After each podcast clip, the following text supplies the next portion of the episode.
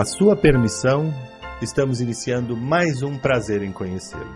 Olha, o homem é tão importante que Deus o fez à sua imagem e semelhança. E é por isso que podemos afirmar que o maior espetáculo para o homem ainda é o próprio homem. Agora, no final do programa, você é quem vai julgar este convidado e decidir se realmente teve prazer em conhecê-lo.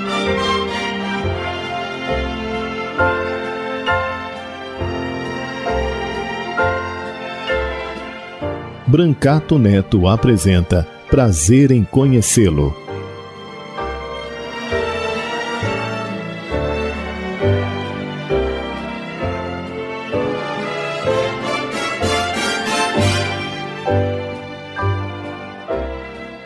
Bom dia, queridos ouvintes da Rádio 9 de Julho. É com muito prazer que a gente começa mais um programa Prazer em Conhecê-lo. A gente tem falado muito aqui de pandemia, das dificuldades que todos temos passado, de ficar em casa, não de sair, né, de, de lockdown, de, enfim, uma série de dificuldades.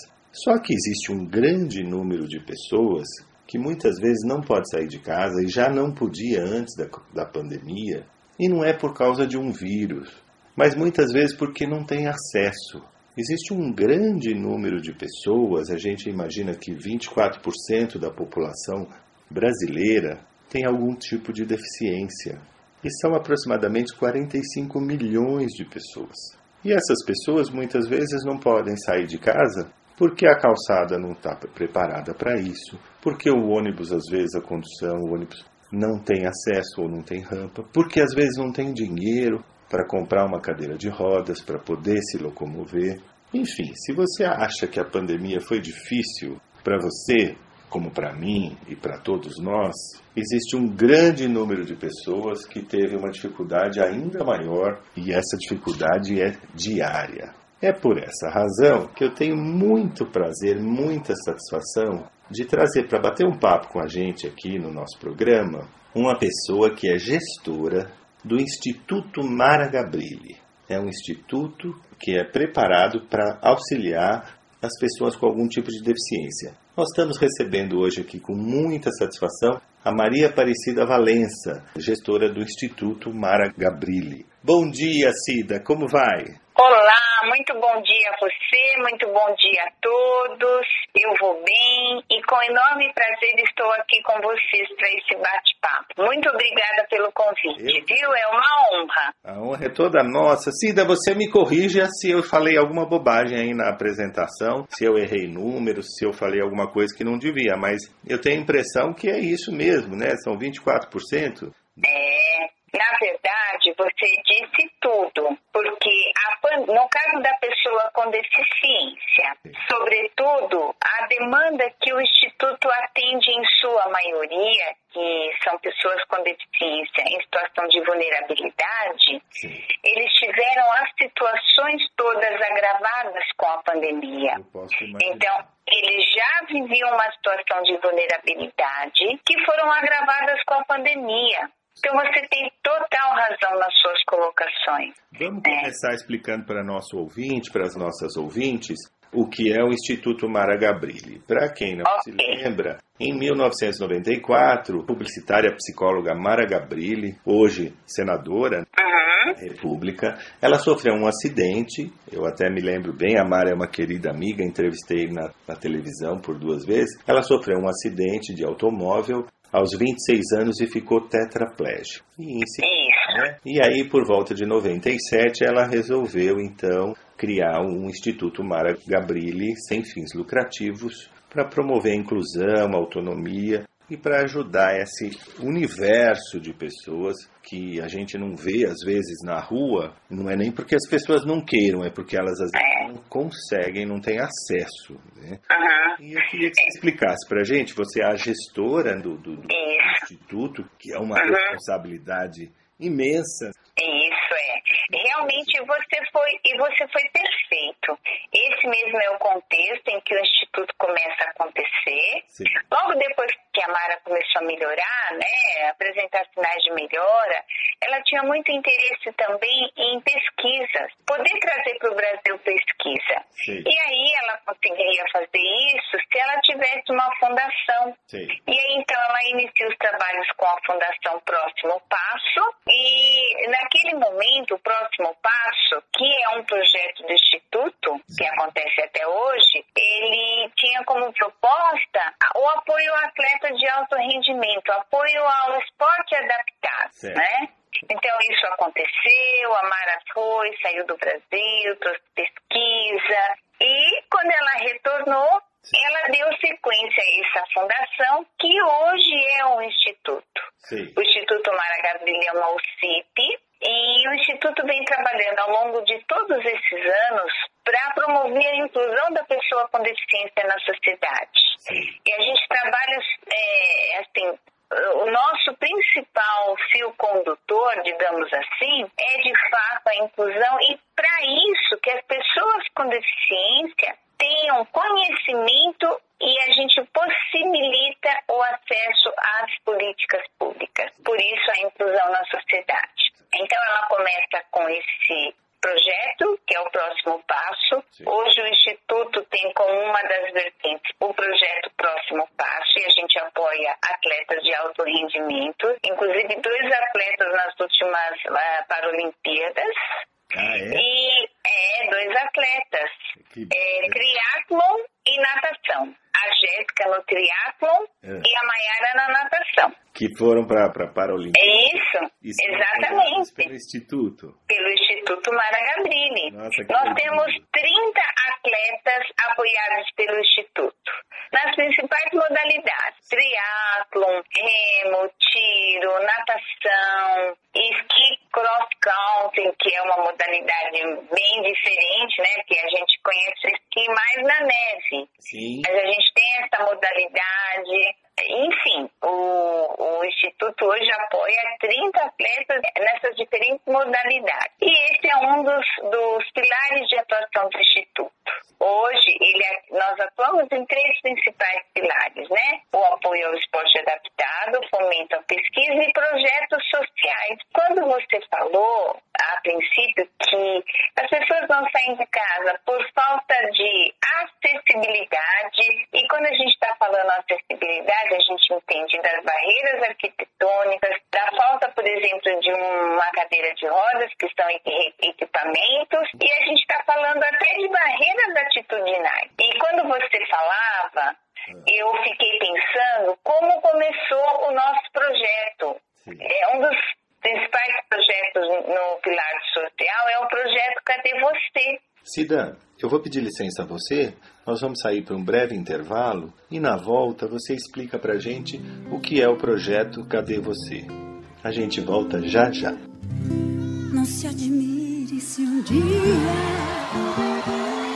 um beija-flor invadir a porta da tua casa, te der um beijo e partir. Fui eu que mandei o beijo é pra matar meu desejo. Faz tempo que eu não te vejo.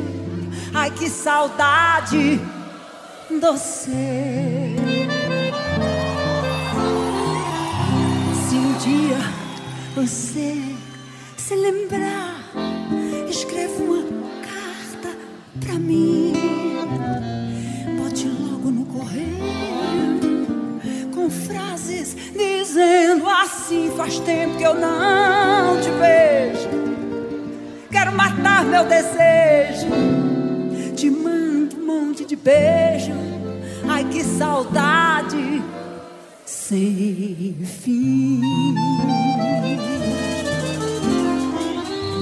E se quiser recordar aquele nosso namoro, quando eu ia viajar você, você caía no choro, eu chorando, chorando, chorando pela estrada. O que é que eu posso fazer? Trabalhar é minha sina, gosto mesmo é doce.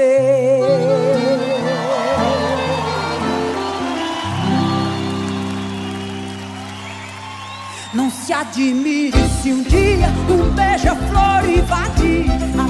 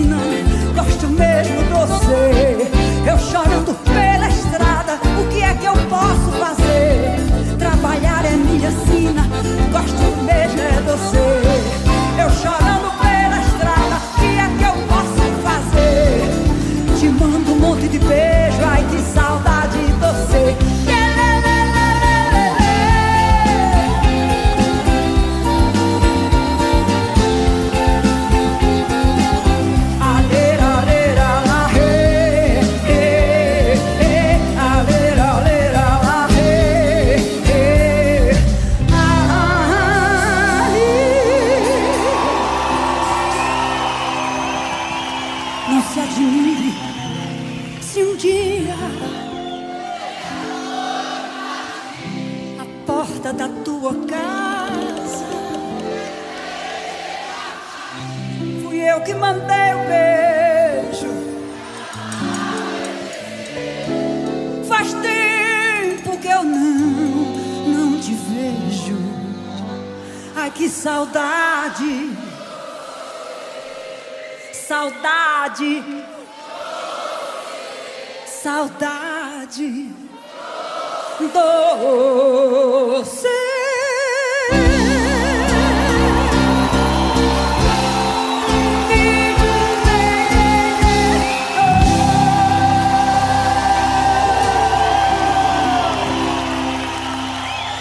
Voltamos com prazer em conhecê-lo, hoje recebendo a gestora do Instituto Mara Gabrilli, Maria Aparecida Valença.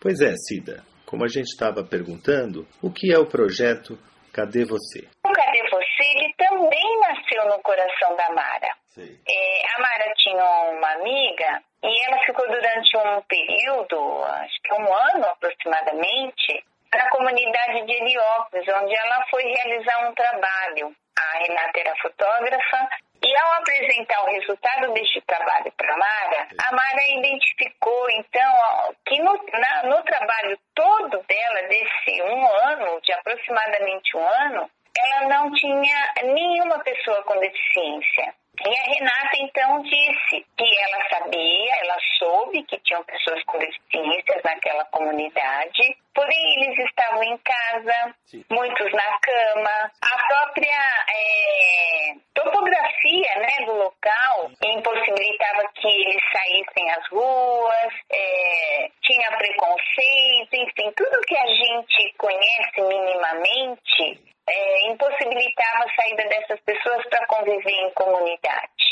E aí a Maria então pensou, poxa vida, imagina como está a situação das pessoas que residem nas, na- nas comunidades mais periféricas.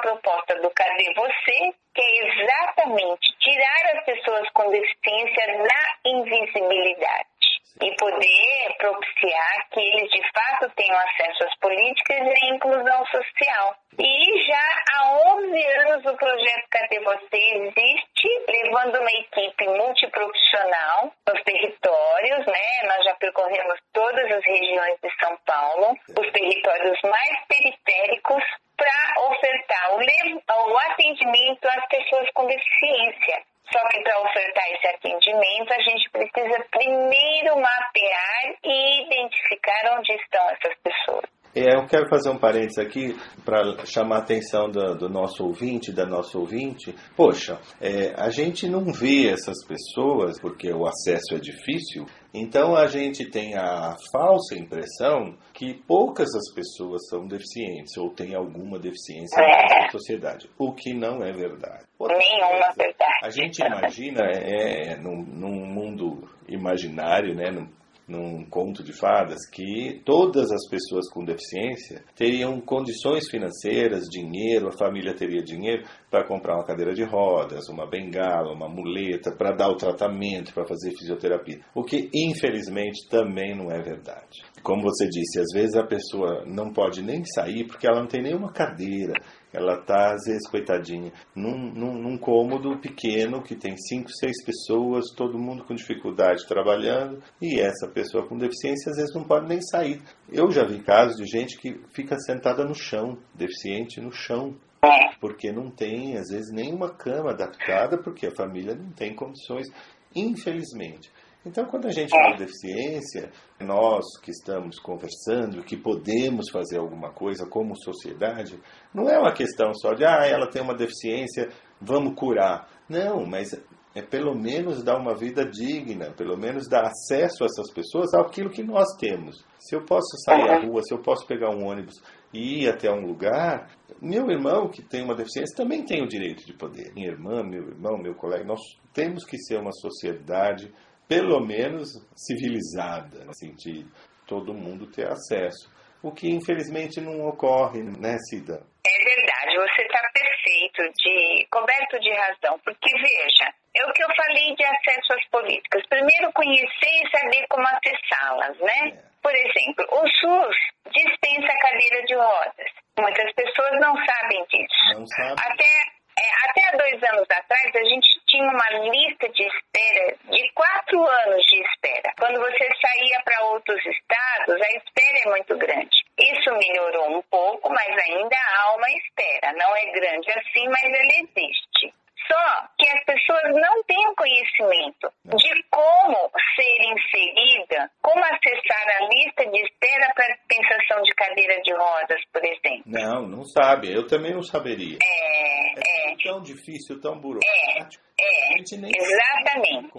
Chegar, nem para é. pedir, né? É. E até porque também as pessoas têm muitas necessidades, né? Ela tem necessidade do equipamento, ela tem necessidade do tratamento especializado, como por exemplo uma fisioterapia, um tratamento com fono, ela tem necessidade de cuidar da sua saúde clínica, ela tem necessidade de comer, e dependendo da patologia, as crianças, os adultos precisam ainda se alimentar de um alimento que seja na consistência diferente, ela tem uma seletividade alimentar. Quer dizer, tudo isso são coisas que vão somando e que a pessoa precisa de é, condições financeiras e de caminhos, como acessar. Como acessar medicamentos, né? Muito é, uso de medicamento de uso contínuo. É, e aí a gente já fala de uma outra coisa que também foi bastante agravada com a pandemia.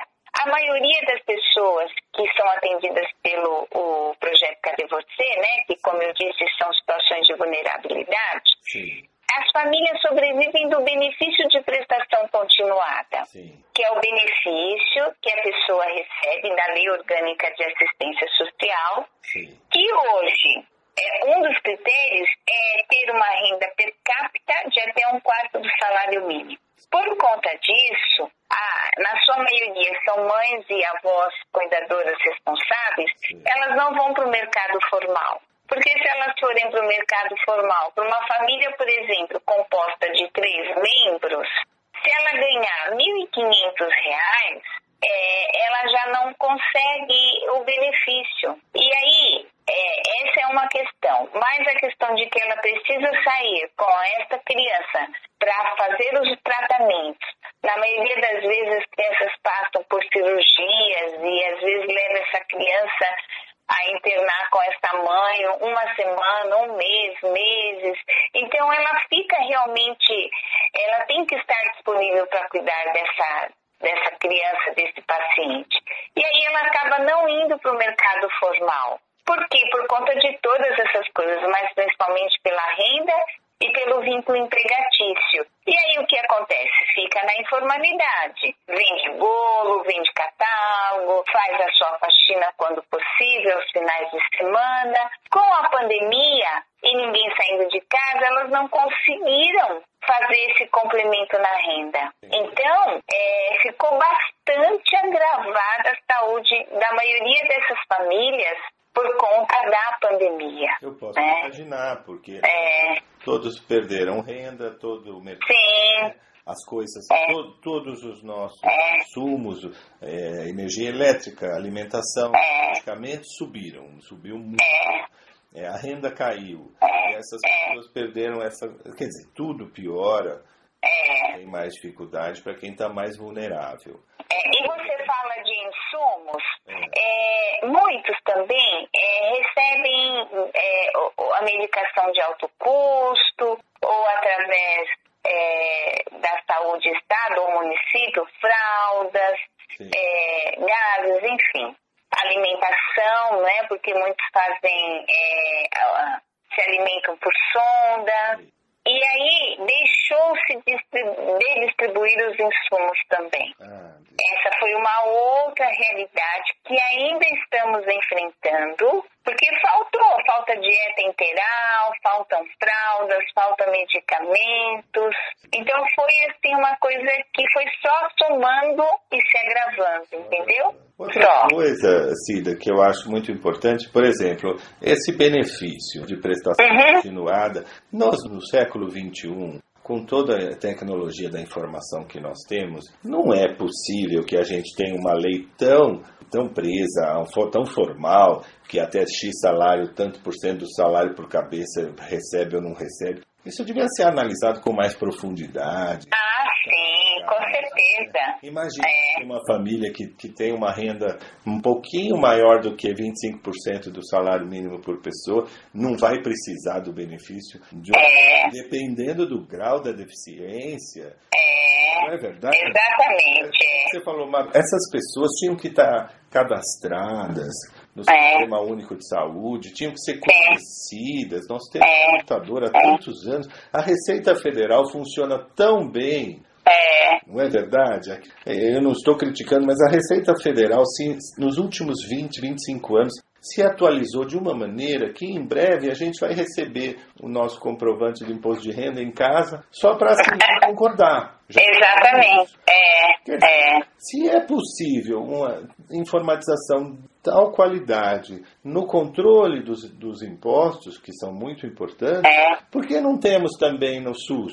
É, é, e, é- e- e essa também foi uma questão. Veja, o CRAS, que é onde as pessoas fazem o seu cadastro único para iniciar o processo, para reavaliar ou para qualquer questão complementar, o CRAS também só no atendimento remoto. É. O as agências do INSS também só no atendimento remoto. É, as pessoas têm dificuldade de acessar. Tem muitas pessoas que moram em região que o acesso à internet é péssimo, Claro. sabe? Então elas tinham dificuldade de acessar o próprio vocabulário que é utilizado. Às vezes não é fácil de se compreender. O passo a passo, às vezes, é um pouco complicado. Então, tudo isso são é, dificuldades que eles enfrentam, né? E, e, e você sabe, a Mara tem um projeto de lei para se ter um auxílio para o cuidador. Porque eles precisam, eles dedicam diuturnamente os cuidados a esse paciente. Imagina quantas crianças a gente tem aí com deficiências múltiplas, ah, né? Então, e você vê, esse é fazer uma estatística durante a pandemia. O quanto dessas mães, dessas cuidadoras estão na saúde mental? Ainda estão. E a gente classificou aí, através de alguns formulários de pesquisa que nós fizemos, e a gente classificou como saúde mental a ausência de sono, irritabilidade, síndrome do pânico, depressão. E a gente tem encontrado ainda um número significativo de, de, de mães, de avós, de cuidadoras que estão é, na doença mental. Então, quer dizer, o cenário é muito sério ainda. É muito sério. E tem outra, é. outra questão que a gente pode avaliar: essas cuidadoras, essas mães, essas avós, é, geralmente elas já são adultas, maduras, quando, né, quando começam uhum. a cuidar de, de, um deficiente, que às vezes é. ele vai viver mais do que a cuidadora. Né? É, exatamente. Dessa mãe, dessa avó. Quando eu não estiver aqui, quem vai cuidar? Isso, é.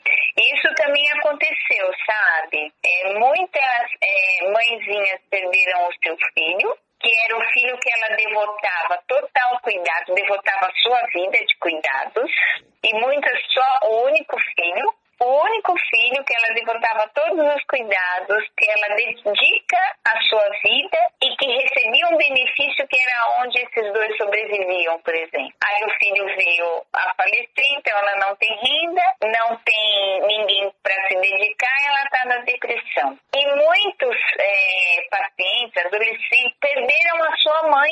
E que aí também não, te, não tem uma rede de cuidados, não tem alguém na família que muitas vezes é, acompanhava e sabe né, dos cuidados necessários, enfim. Então isso também foi uma realidade, está sendo uma realidade bastante difícil de se lidar. Mas nós trouxemos você aqui para falar de coisa boa. Uhum. Coisas boas, que eu gosto de falar de coisa boa e de exemplo bom. Porque é. eu acho que nós, como cristãos, Sim. como católicos, a gente precisa de vez em quando dar uma paradinha. Não é fazer esse dramalhão, dizer, ah, coitado. É. Não é, não é não, olha, coitadismo não resolve nada, né? É, isso mesmo. Ah, é. puxa, coitado, é. tem jeito. Não, vamos, vamos arregaçar as mangas e fazer um pouquinho, porque quem quer fazer é. muito não faz nada.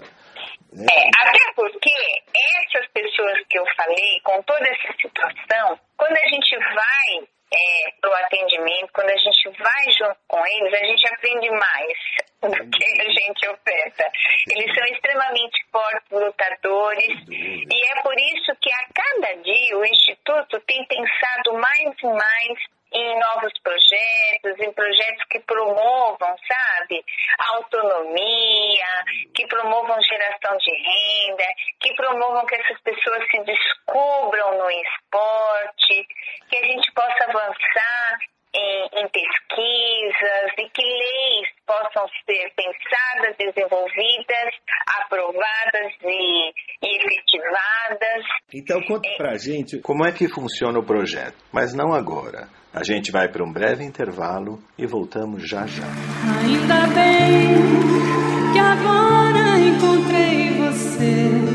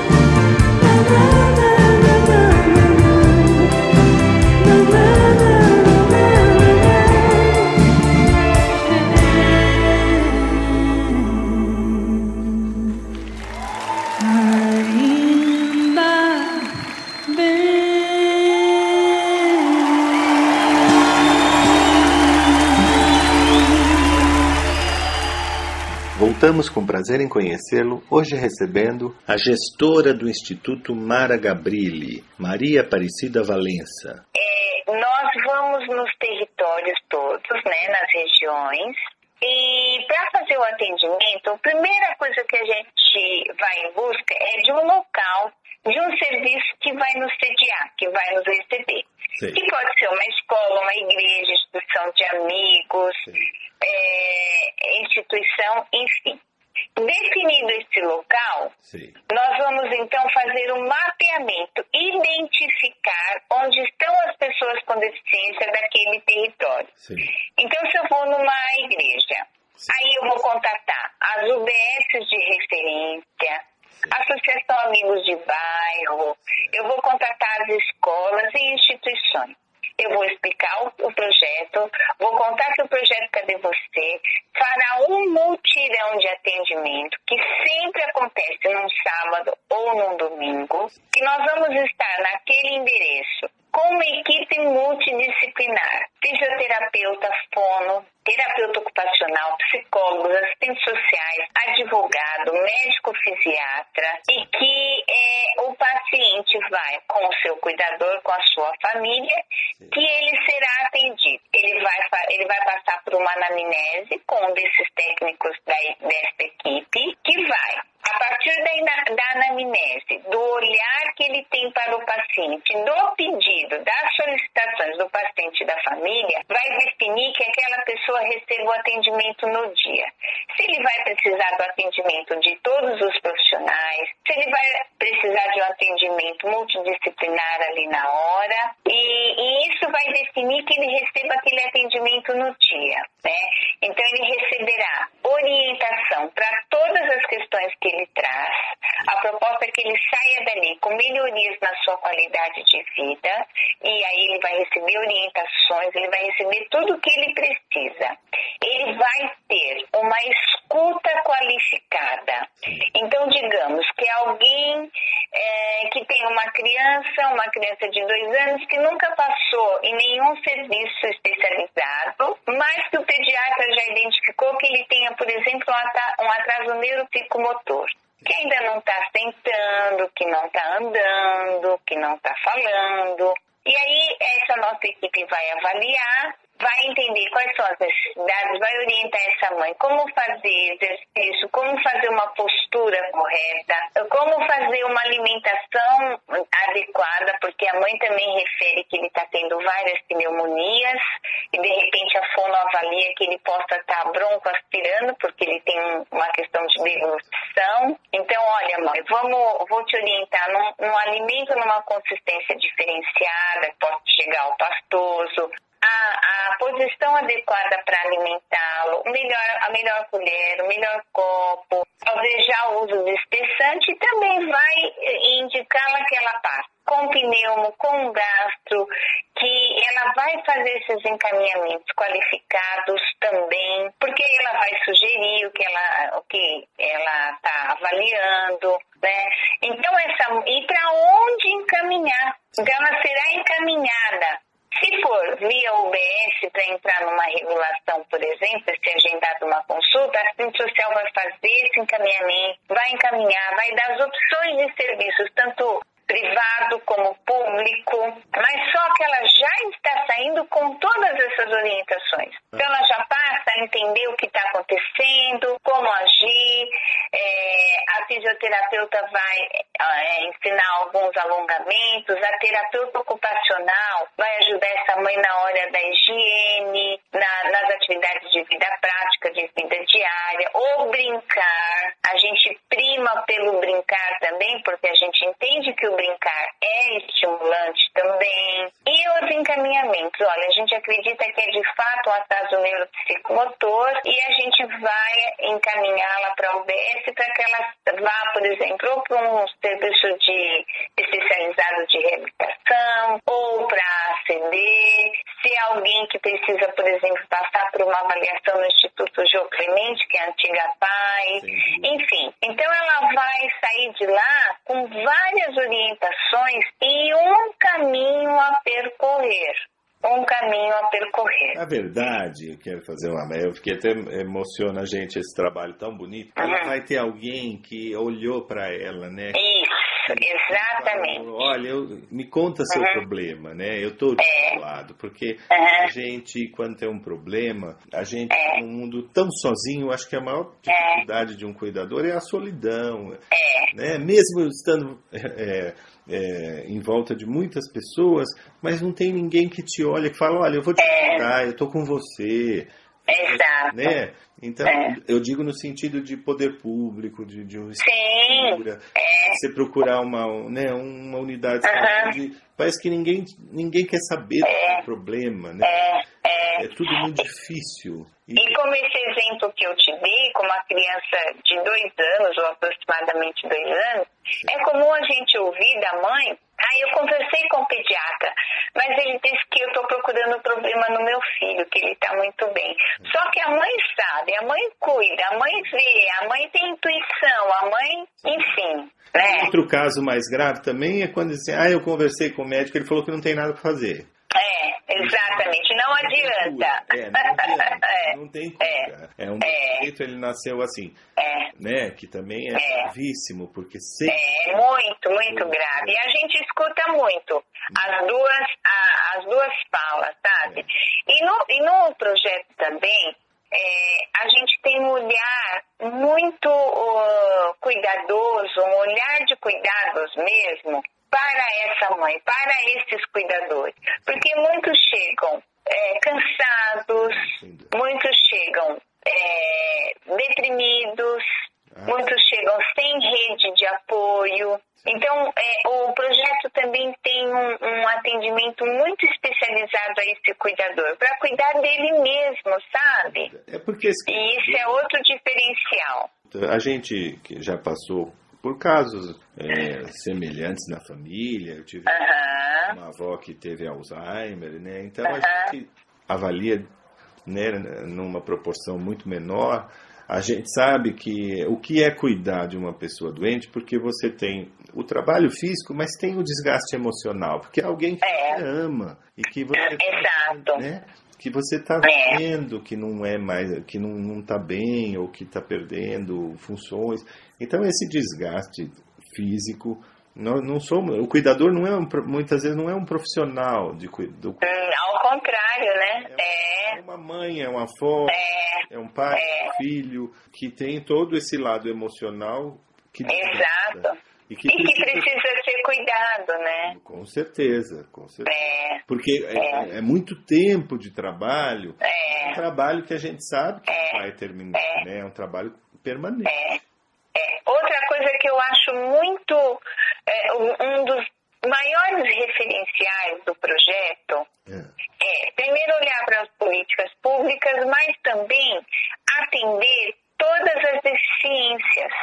Então, a gente atende todas as deficiências, a gente atende a, a, a todas as idades e também para aqueles que têm mobilidade reduzida, sabe? Sim, sim. Então, assim, que não, ainda não tem um diagnóstico. Então, eu acho esse um grande diferencial. E chegar até as pessoas. É né? porque uma das coisas que a gente encontra também de dificuldade É. essa especialização, claro que é necessária para o atendimento, É. mas aí você fala, ah, eu vou em tal. Ah, não, ali não, ali não é para esse tipo de coisa, é só É, exatamente. É. Ah, aquele outro, aquele outro não serve porque não é nessa idade, é só mais velho. É. Né? Só que quan- até ela chegar a ouvir isso, não, não é aqui o serviço, às vezes ela ficou numa lista de espera de mais de ano. E aí ela acaba Entendeu? assistindo, né? Porque é, É, e a criança, por exemplo, se for uma criança crescendo, e às vezes perdendo a possibilidade de ser estimulado, é, né? é, E a gente, a gente desses 11 anos de mutirão, nós também criamos cartilhas. O Instituto trabalha com cartilhas de orientação. Certo. Hoje a gente tem seis cartilhas. É, inclusive duas foram criadas agora na pandemia, bom. mas a gente tem cartilhas que, que é, inclusive está no nosso site, é possível fazer um download gratuito. Sim. Mas são cartilhas que trazem essas orientações. E essas publicações, elas foram criadas compilando as principais dúvidas que vinham nos nossos mutirões. Então, a gente tem, por exemplo, uma cartilha que traz orientação sobre a sexualidade na deficiência intelectual. É. Porque é algo bastante hoje complexo que as famílias têm dificuldade para abordar, as próprias instituições têm, Sim, né? Então a gente trouxe essa cartilha porque era recorrente a necessidade de orientar, de falar a respeito. A gente tem uma cartilha que traz orientação a pais que têm filhos com paralisia cerebral. Certo. Essas orientações são de higiene, de postura, do brincar, uh, de posicionamento, tem cardápio. E quando a gente está falando de filhos, eh, de crianças que têm paralisia cerebral, Sim. eu estou falando que contempla crianças que têm um atraso neuropsicomotor.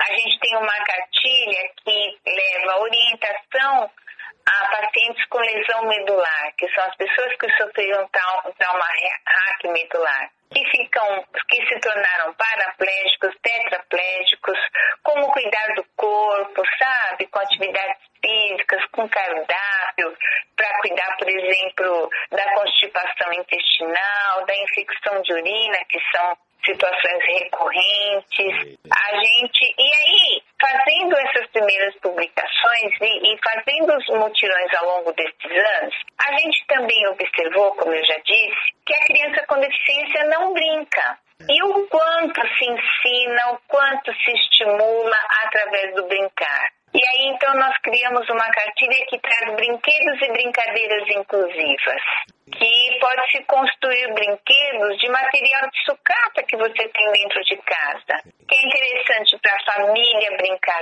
junto, para estimular essas crianças. E aí durante a pandemia nós criamos um e-book que também está disponível para download e em vídeos pílulas, que traz toda a explicação do benefício de prestação continuada e como acessá-lo durante a pandemia e ainda através do meu IMC, porque o atendimento ainda continua é, remoto, né? A gente também criou um e-book que traz principais direitos à saúde da pessoa com deficiência, uma cartilha 100% acessível que a gente traz principais direitos da saúde, de assistência social e de previdência social. Para a pessoa com deficiência, para o idoso e todos esses materiais também, é tanto a cartilha do BPC quanto a cartilha de direitos à saúde, eles estão em vídeos pílulas, porque assim fica muito fácil de também poder compreender. Eu vou pedir licença para um breve intervalo e nós voltamos já já. Prazer em conhecer Design e Decoração com Paulo Brites. Olá, amigos ouvintes da Rádio 9 de Julho. Uma grande maioria dos apartamentos antigos não havia varanda e sua área de convivência social ficava restrita à sala e à cozinha. Com o avanço e melhoria dos métodos construtivos e as mudanças de hábito dos consumidores, as construtoras passaram a incluir varandas aos seus projetos de apartamentos. E isso abriu mercado para os fechamentos de varanda com vidros, fazendo uma integração do espaço interno da sala com um ambiente mais externo da varanda. Mas é qualquer varanda que pode ser fechada? Não. Vai depender de vários fatores. Antes de tudo, você precisa ver se a construtora fez o cálculo estrutural da varanda considerando o sobrepeso causado pelas folhas de vidro. Logicamente que isso é primordial e nada poderá ser feito sem esse aval da construtora. Caso tenha esse aval, outro fator determinante é se o condomínio vai permitir o infiltramento da sacada. Geralmente, isso é decidido em assembleia e há um padrão que deve ser aprovado para ser seguido em todos os apartamentos. Mesmo que você tenha um fornecedor de sua confiança, ele deverá seguir esse padrão. Depois disso aprovado, você deve analisar se será vantajoso você incorporar a varanda à sala.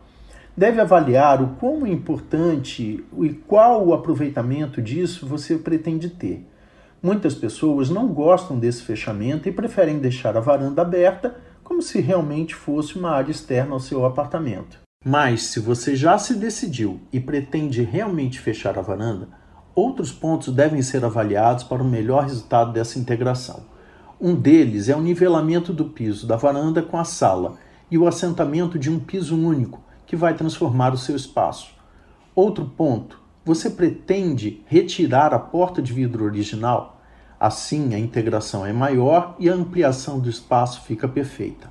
Provavelmente você vai precisar de ar-condicionado, pois com um fechamento se cria um efeito estufa na sua varanda. Mas nunca se esqueça de que tudo isso deve ser aprovado pelo condomínio e deve ficar registrado em documentos com essa autorização para que você não tenha futuras dores de cabeça. E semana que vem eu volto com mais um bate-papo de decoração. E não se esqueçam de me seguir nas redes sociais. No Instagram é by icono e no Facebook é by icono. Até lá! Prazer em conhecer Design e Decoração com Paulo Brites.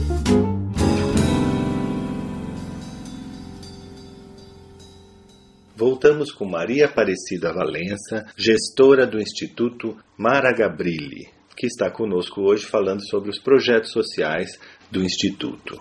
E você, quando você faz esses mutirões, o Cadê Você, vocês também já aproveitam para fazer um cadastro desse, desse... Sim, sim. Então, prime... então, como eu disse, identificamos o local que vai nos receber, sim. mapeamos a demanda, o mutirão acontece num dia de sábado, onde essa equipe estará lá. Num dia de mutirão, a gente consegue atender 60 pacientes, que equivale a 120 atendimentos, porque a gente também atende o cuidador. É, essa anamnese que nós fazemos, esse cadastro, ele é todo é, planilhado.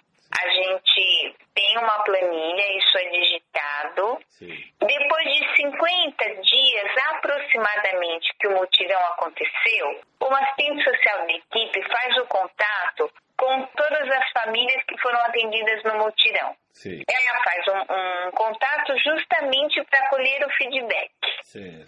Se o encaminhamento que foi dado, se a família prosseguiu, se prosseguiu, se foi atendido, e se não foi atendido, por quê? Se foi reencaminhado para outro serviço, para onde? Mais uma vez, isso é planilhado e isso nos faz entender qual é a realidade daquele território. O que, qual é a principal necessidade, quais são as políticas públicas que precisam de fato ser efetivadas, Sim. o que é caso de política pública, como por exemplo a gente foi num território que os, as pessoas estavam aguardando há três anos ah. para uma avaliação com o neuroinfantil. Ah, então, isso é dado de política pública. Aí nós vamos informar o gabinete da Mara, que vai então oficiar a saúde, é, porque na, naquele território, na referência, na contrarreferência, não estão encontrando um profissional, um, um neuroinfantil. Então, é, isso tudo a gente tem digitalizado e o registro dessas pessoas, sim. E você disponibiliza esses dados com, o poder público? Eles têm interesse nesse dado, a prefeitura? Sim. É, na verdade, por exemplo, olha, a, se é uma associação amigo de bairros, eles querem saber quem a gente atendeu, qual é a principal necessidade. É importante dizer que em 2019, todos os mutirões que nós fizemos foi, foram em escolas. Sim. Por conta da proposta da inclusão, as escolas se viram com muita dificuldade em lidar, em entender se a criança, se o adolescente, se o jovem tem uma deficiência, qual é, Sim. como encaminhar, como agir. Então as escolas começaram a nos chamar. Tanto que em 2019 nós fizemos só mutirão em escolas da rede pública, Sim. do estado e do município. Em 2020, quando a, a, pandemia começou, nós já tínhamos agendado atendimento em duas escolas, que seriam nos dois primeiros sábados do mês de março de 2020. Sim. Então, quando a, a gente vai para uma escola, a gente dá essa devolutiva. Olha, o aluno nós avaliamos. Esse aluno precisa de uma avaliação multidisciplinar. A gente encaminhou para o Instituto João Clemente e a gente desconfia que ele possa ter uma, uma deficiência intelectual. A gente está interrogando, precisa fazer esta avaliação. Olha, este aluno, a gente fazendo a escuta para a mãe, para o próprio aluno, a gente entendeu que é um aluno que tem uma miopia de 13 graus que foi avaliado há um mês, porque foi a primeira vez que ele foi a um oftalmologista. Ah, porém, é, a mãe não tem condição de comprar o óculos, que ficou em R$ 1.500. E, este aluno senta no final da, da fila, no final da sala, ele tem dificuldades imensas de, de enxergar. E aí isso atrapalha é, aprender a ler e escrever. Olha, a gente, a gente avaliou esse aluno e a gente acredita que ele possa ter um comprometimento auditivo. A gente quer que ele faça uma avaliação do, do processamento auditivo central. Olha, este aluno a gente avaliou, ele, as questões que levam ele a não conseguir ler e escrever, ele está com um quadro de depressão. O contexto familiar está é, muito disfuncional, muitas situações que precisam ser é, cuidadas. Por quê? Porque as escolas, elas precisam dessa ajuda, ela precisa desse entendimento qual é esse processo. Ela precisa entender que essa escola, ela faz parte de uma rede. Ela não tem somente a saúde, que é a unidade básica de saúde, para onde ela encaminha esse aluno. Que se a família seguir talvez consiga. Se a família seguir, talvez fique anos ali aguardando neurologista. E a família às vezes não ah, segue, por uma série de questões, porque já está lá com aquela questão na, no contexto familiar, porque a própria mãe está aí com saúde, com questões de saúde mental, e porque a mãe não acredita que o filho dela, por exemplo, possa ser autista. Então isso fica tudo parado. Só que essa escola, ela faz parte de uma rede.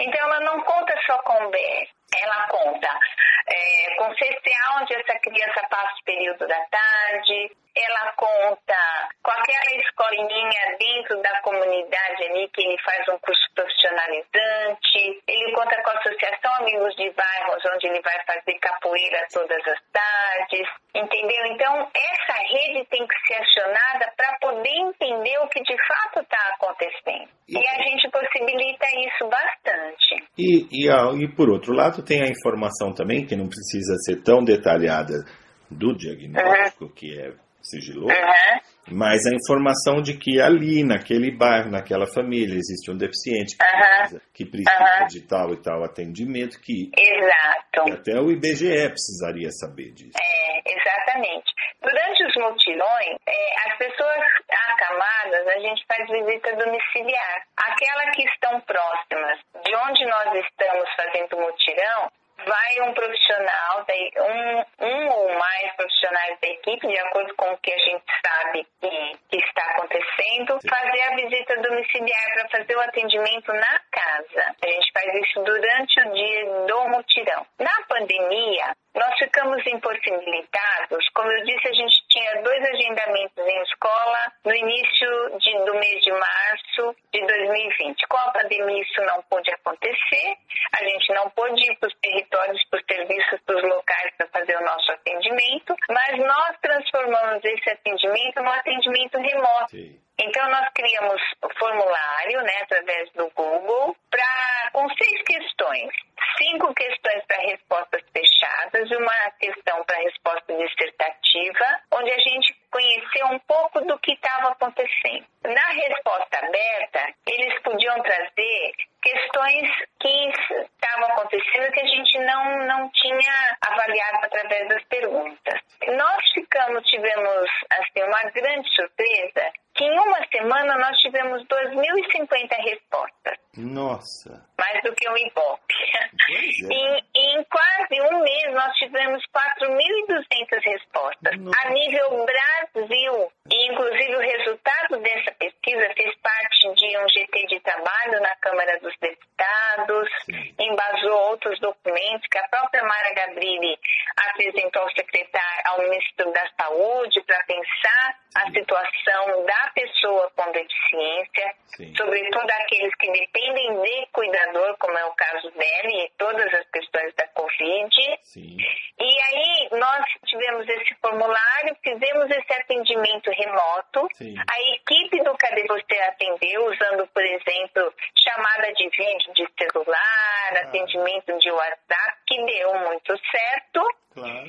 E aí nós mantivemos esse atendimento também em 2021 com outro formulário. E é importante dizer que essas 4.200 respostas que nós tivemos em menos de um mês, nós lemos todas as respostas. Ah, Todas. E aí as situações mais agravadas foram atendidas por esta equipe. E por conta disso, né, como eu disse no atendimento a nível eh, do território nacional, não só da equipe, mas também com a situação de benefício de prestação continuada, porque nós fizemos uma capacitação para a rede e aí nós falamos com assistentes sociais, com profissionais dos serviços a nível Brasil. Hoje a gente tem uma demanda para realizar os mutirões em, em vários estados. Ah, Por quê? Porque a gente vai levar esse atendimento, olhar para essa realidade da pessoa com deficiência lá, porque a gente consegue gerar esses dados, mas principalmente gerar multiplicadores naqueles locais. Porque a gente convida para o dia de um mutirão os profissionais do serviço, os profissionais eh, da saúde, enfim, a gente deixa aberto para quem quiser acompanhar um dia de atendimento, que participa como observadores.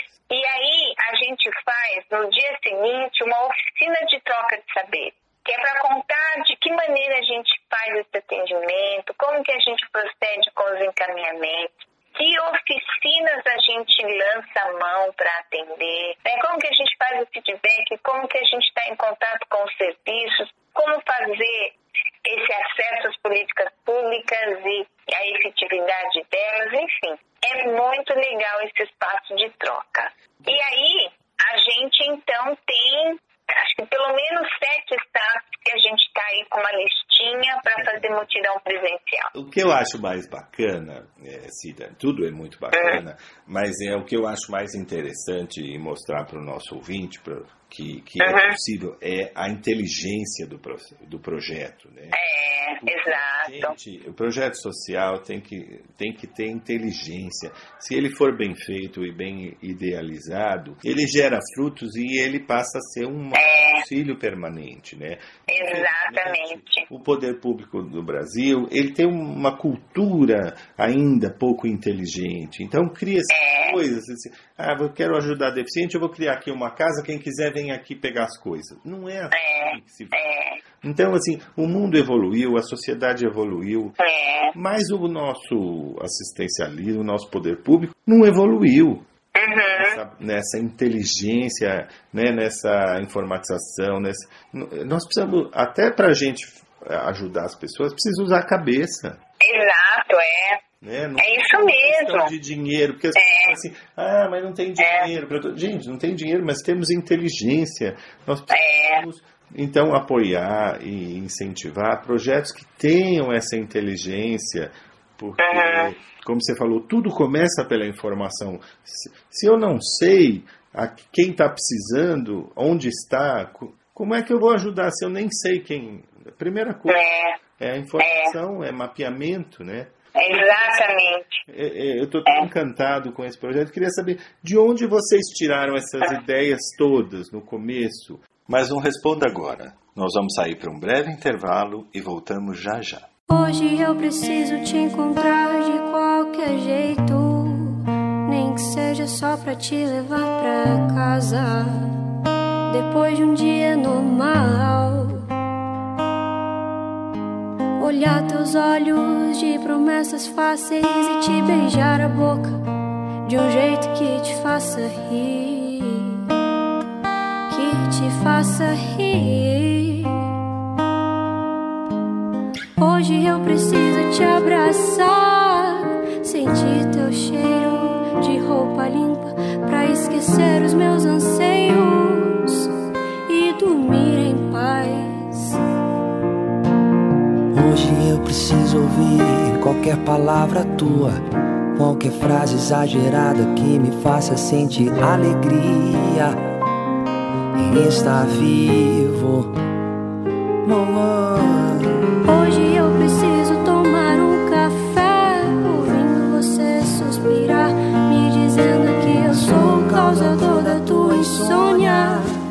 eu faço tudo errado sempre, sempre. Hoje preciso de você com qualquer humor, com qualquer sorriso. Hoje só tua presença vai me deixar feliz. Só hoje.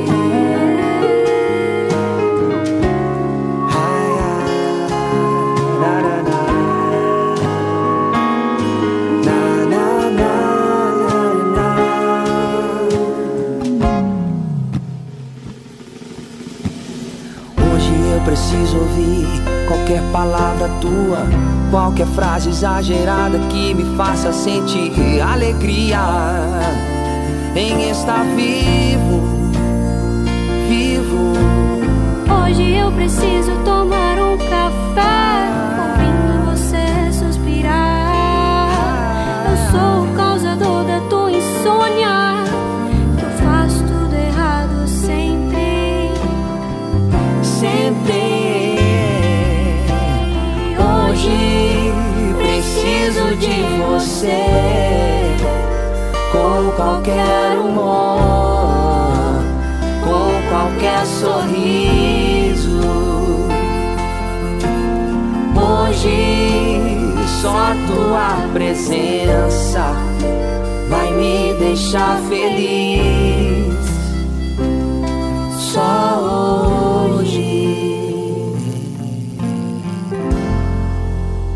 Voltamos com prazer em conhecê-lo, hoje recebendo a gestora do Instituto Mara Gabrilli, Maria Aparecida Valença. De onde vocês tiraram as ideias todas no começo? Na prática, a gente foi somando os conhecimentos, a gente fez a primeira ação e daí a gente trabalha muito fortemente com a nossa formação continuada. Sim. A gente se capacita muito, então a gente está entendendo qual é o fluxo do SUS que está estabelecido na rede primária, secundária. A gente está entendendo como os serviços estão acontecendo, o que, o que os territórios estão precisando, porque a gente está lá. Sim. Né? A gente tem na nossa equipe pessoas que trabalham no SUS, em CAPES, em NASP, em UBS, Certo. nos diversos serviços Certo. e a gente vai aprimorando. Nesse exato momento, a gente escreveu um projeto que a gente chama de Casa Raros. É, raros porque a gente começou a ter muita demanda de doença rara, que é uma outra necessidade de, de olhar muito grande, porque as pessoas que têm doenças raras, Sim. até elas conseguirem deixar um diagnóstico, fazer seus exames, onde ir, onde é que eu tô, para onde é que eu vou. Sim. Então a gente está acolhendo, a gente já fez aí uma parceria com uma instituição que atende só pessoas com doenças raras. Sim. A gente tem encaminhando. Então, fazendo esse trabalho, esse, esse projeto que a gente chama de Casa Raros, que é a estrutura física do projeto Cadê Você? Sim. E essa Casa Raros, a gente está chamando de casa porque ela não é um, ele não será um centro de reabilitação. A gente está chamando de casa porque lá a pessoa chega e principalmente vai receber informação. Ele vai receber, ele vai poder contar com um profissional que vai acolher e que vai caminhar com ele nos primeiros passos, até que ele de fato esteja inserido num serviço, num tratamento. Certo. Então, essa Casa Raros, a gente está chamando, a gente vai, ah, pretende atuar em quatro pilares. O primeiro é isso que a gente chama de tratamento, que na verdade é levar informação, caminhar junto com esse paciente, com esse cuidador, sobre qualquer questão. Se ele precisar de informação para tratamento, para política pública, para o social, para trabalho, para emprego, ele vai conseguir neste local. E será a porta aberta para ele. Aí, por conta disso, da gente receber essas pessoas com as necessidades, com diversas situações, é, necessidades, o segundo pilar de atuação desta casa é, a gente quer trabalhar é, com fomento à pesquisa. Porque a gente vai ter muitos conhecimentos, muitas necessidades, a gente vai estar falando com serviços, então a gente acha muito interessante a gente é, olhar para a pesquisa, para que o novo, para que novas possibilidades aconteçam. E o terceiro pilar é, a gente quer trabalhar com a capacitação, por exemplo, para profissionais do SUS. Como eu disse, as pessoas com doenças raras, que têm síndromes e tudo, Sim. quando ela chega num atendimento básico, secundário, elas têm dificuldade de receber atendimento. Sim. Porque a patologia é desconhecida, né? Claro. Então a gente trabalha com a capacitação dessas pessoas. E o, o quarto pilar Hoje, o Instituto é bastante procurado por instituições, por grupo de pessoas que desenvolvem projetos, que desenvolvem plataformas.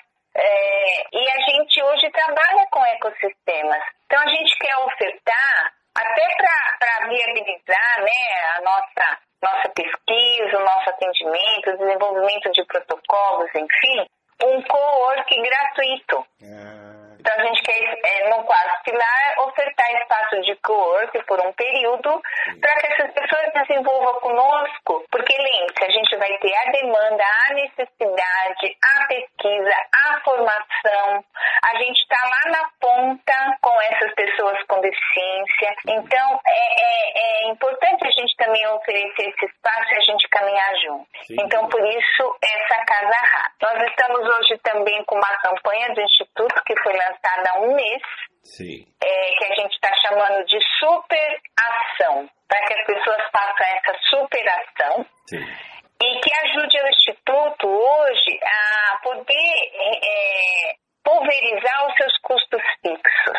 Porque a gente não tem projetos, assim, parceria com órgãos públicos, nada. A gente depende do aporte que a gente busca anualmente para os projetos acontecerem. Então, hoje a gente busca poder pulverizar os nossos custos fixos, né, principalmente com RH, para que a gente possa aumentar o nosso atendimento. Porque, como eu disse, só para ir para outros estados a gente tem uma demanda e uma lista. Sim. Então a gente está com essas campanhas no Instituto, que está tudo. É isso que eu ia te perguntar. Para é... tanta coisa boa, como é que é... toma dinheiro? Como é que... Olha, por exemplo, é, a gente, com a pandemia também, a gente perdeu principais é, parceiros, sabe? Grandes parceiros com a pandemia. Então a gente está realmente buscando isso nesse momento. A gente já retomou os atendimentos presenciais também. Sim. Agora nós fizemos dois atendimentos presenciais no mês de setembro.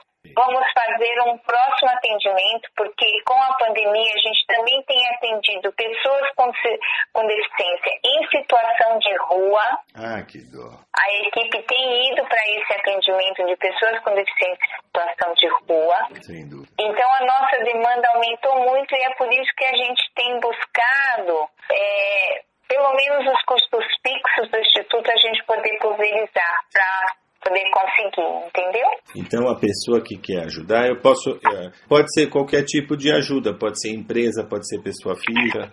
Sim, a gente buscou então com essa campanha multiplicadores, pessoas físicas e pessoas jurídicas que possa contribuir, né, que possa ser um investidor social do instituto. Certo. No nosso site a gente tem a campanha. É, porque é muito importante, gente, que a gente, é. que a gente de, de, de, multiplique, porque tudo custa dinheiro, tudo é. nesse momento de é. pandemia.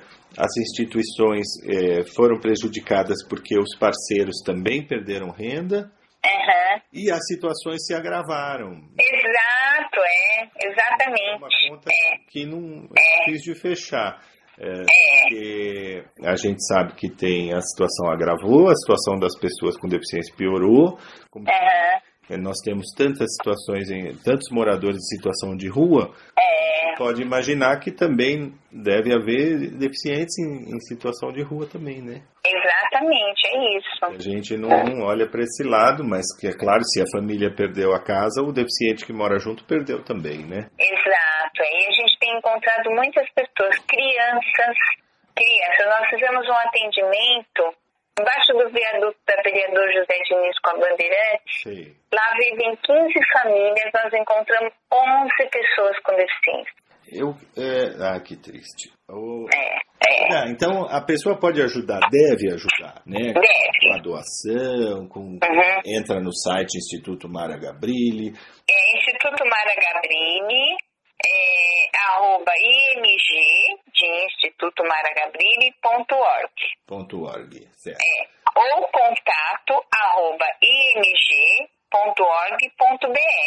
E se ela tiver também, além de doar, é, por exemplo, eu estou passando e vejo né, que embaixo desse viaduto tem uma situação é, de vulnerabilidade, vejo uma pessoa deficiente, eu posso avisar um instituto? Deve. Deve avisar também através dos nossos sites ou das nossas redes sociais, do nosso Instagram, do nosso Facebook. Tem uma pessoa que cuida disso diariamente e está bem atenta a todas as informações que a gente recebe. Então, gente, olha que coisa importante. Você pode ajudar e deve com a doação, mas também pode ajudar no mapeamento, descobrir Uhum. As necessidades. O Instituto É depende dessa boa vontade de, de É. mundo, porque você não pode colocar, gastar dinheiro, colocar uma rede de, de, de voluntários ou de funcionários andando por aí procurando, né? Sim, é. É, agora, você contando com a, com a ajuda, por exemplo, você mora num bairro que tem uma vizinha que está precisando, você pode conversar É. com ela, você pode indicar Isso. instituto. Você está É. passando na rua, está no É. do ônibus, vê uma pessoa deficiente morando na rua, você pode avisar o instituto, dar o É, exato. tira uma É. foto do, do nome da rua, do local, Isso. E, e olha, eu vi essa pessoa, pode ajudar. Isso é, é, é muito importante. Às vezes é a diferença entre a, a pessoa ter um, viver ou, ou, ou morrer, porque ela está É. numa vulnerabilidade, se ninguém descobrir. Então, é, eu acho que Uhum. não é nenhuma ajuda, é uma obrigação como ser humano. É, é verdade. Tem razão. A gente aprendeu, É. a- infelizmente aprendeu, entre aspas, né, desaprendeu a andar na rua e não enxergar essas coisas. É. Aham. né, vê uma pessoa morando na rua e não enxerga, passa reto, ah, que triste, passa reto. É. Não, não é só que triste. É que A prefeitura não tem esse serviço, às vezes eu não sei como ajudar, eu vejo uma pessoa, mas nós temos aqui um instituto que eu posso dizer, poxa, tem um deficiente ali, a minha vizinha tem, a minha amiga tem, tem uma pessoa É. morando na rua, ou com algum... É. E a gente tem a quem falar. É, exatamente. A gente tem a obrigação, É. como cristão, como ser humano, É. de, de, de fazer alguma coisa. É, tá- e como, e quando, como nós eh, já falamos, faltam muitas informações, né? Às vezes uma informação que você dá, olha, você sabia que essa medicação que você precisa é uma medicação de alto custo e que tem medicação de alto custo que o SUS distribui, você precisa fazer o processo, procurar. Tá, muda, muda muita coisa. Às vezes muda tudo. Muda a vida da pessoa.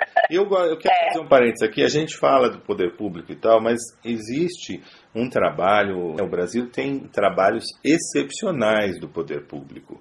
Né? Tem Uhum. projetos extraordinários que não tem em outro lugar do mundo. Exato, é. O que não, às vezes não acontece é essa integração, é essa informação. Porque a gente sabe que a gente tem um dos melhores tratamentos né, para HIV e AIDS do mundo, com uma medicação gratuita que nenhum lugar praticamente tem. A gente tem Exato. medicamento de alto custo que a maioria dos países não tem. Quer dizer, nós Uhum. temos grandes serviços, grandes eh, iniciativas. O que a gente não tem, às vezes, é informação, não sabe aonde chegar, aonde buscar. É, Né? é, Mas que a gente reconhece que temos muita coisa boa. Exato. Temos, coisa, É, temos muita coisa boa. E o que eu acho que eh, ajuda profundamente o trabalho do Instituto é o fato da Mara ser senadora. Porque isso faz uma ponte, É. porque, como você disse, eu vou numa prefeitura, eu vou num lugar, está precisando disso ou daquilo, Nem sempre uma cartinha sua né, do, do, do, Instituto ajuda, mas uma carta, às vezes, do gabinete da senadora faz é. diferença, né? Exatamente. É. A gente sempre vai é, solicitar ao gabinete a ajuda para principalmente olhar para essas questões de política pública, né? Claro, para juntar. Para que elas possam ser efetivadas, possam ser pensadas novas políticas, enfim. E você é nosso convidado. As pessoas também são convidadas a poder nos conhecer, a poder ir um dia no mutirão Muito e ver prazer. de perto. É, realmente é um trabalho que a gente faz é, é, é, gratificante, sobretudo. A gente costuma dizer né, na equipe que a cada mutirão, que não é mais um mutirão, é o mutirão, a cada mutirão que a gente realiza, a gente tem uma história que é aquela que vem pra gente, sabe? Que vai nos impactar, que vai nos fazer sempre ter essa excelência, estudar, pesquisar, buscar articulações, sabe, interfaces com serviços, Sim. porque a gente é totalmente tocado. É, é, muito, é maravilhoso fazer parte deste projeto, sabe?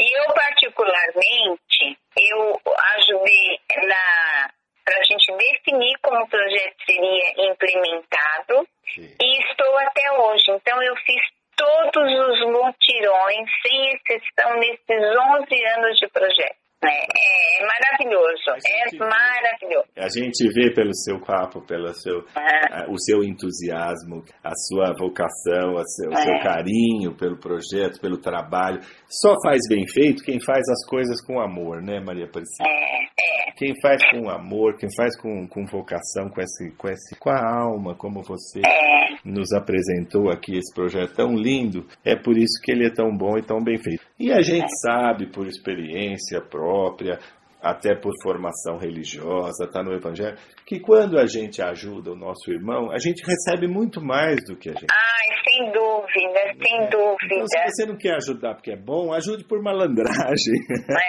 É, exato, é. Você vai receber muito mais do que você doou. Ah, é. Meu pai falava, Deus não fica devendo nada a ninguém e ele paga às vezes até adiantado. Muito obrigado. Hein? Sou eu que agradeço. Eu agradeço imensamente em nome do Instituto, em nome da Mara. É, hoje o Instituto leva o nome da Mara, porque nós falamos aqui que ela é a fundadora do Instituto.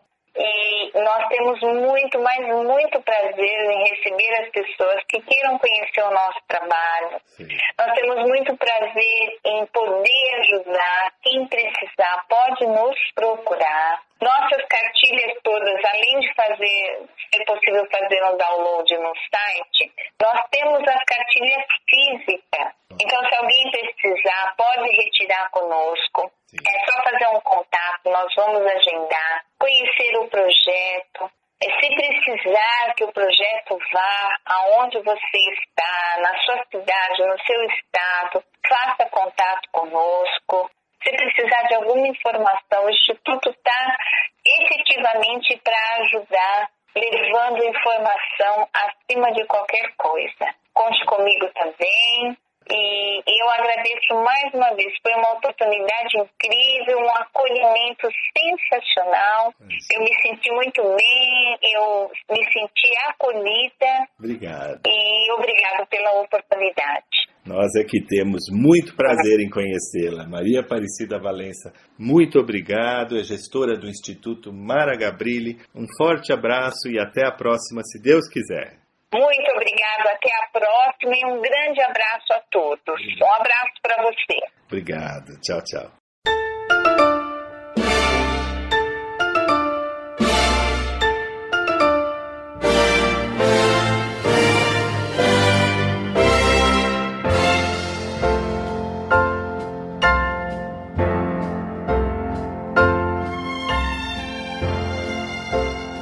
Chegamos ao final do prazer em conhecê-lo de hoje. A nossa proposta foi cumprida. Espero que vocês tenham gostado e aguardo a todos no próximo sábado, se Deus quiser.